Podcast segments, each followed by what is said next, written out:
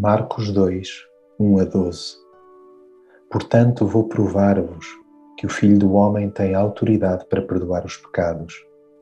E voltando-se para o paralítico, disse-lhe: A ti digo, levanta-te, enrola a tua esteira e vai para casa.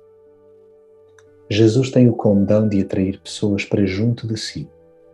O seu amor é irresistível, o seu caráter apaixonante e a sua voz incrivelmente dócil. Não admira que tanta gente o siga, quanto mais não seja para escutar o que diz. A sua mensagem de paz seduz vidas que assumem a sua própria turbulência interior. Daí, haver quem faça qualquer coisa para se encontrar com ele ou invente formas de levar amigos aos seus pés. Diante de tamanhas demonstrações de fé nele, Jesus não hesita em aliviar o peso espiritual que impeça alguém de caminhar. Há paralisias que se devem a uma consciência pesada perante Deus. Pois bem, o anseio de Jesus é desfazer essa culpa e restabelecer a comunhão plena com o Pai.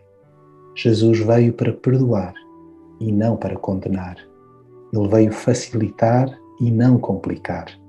Mais do que a cura física, o seu rastro de perdão deixa meio mundo maravilhado e a louvar a Deus exclamando: Nunca se viu nada assim.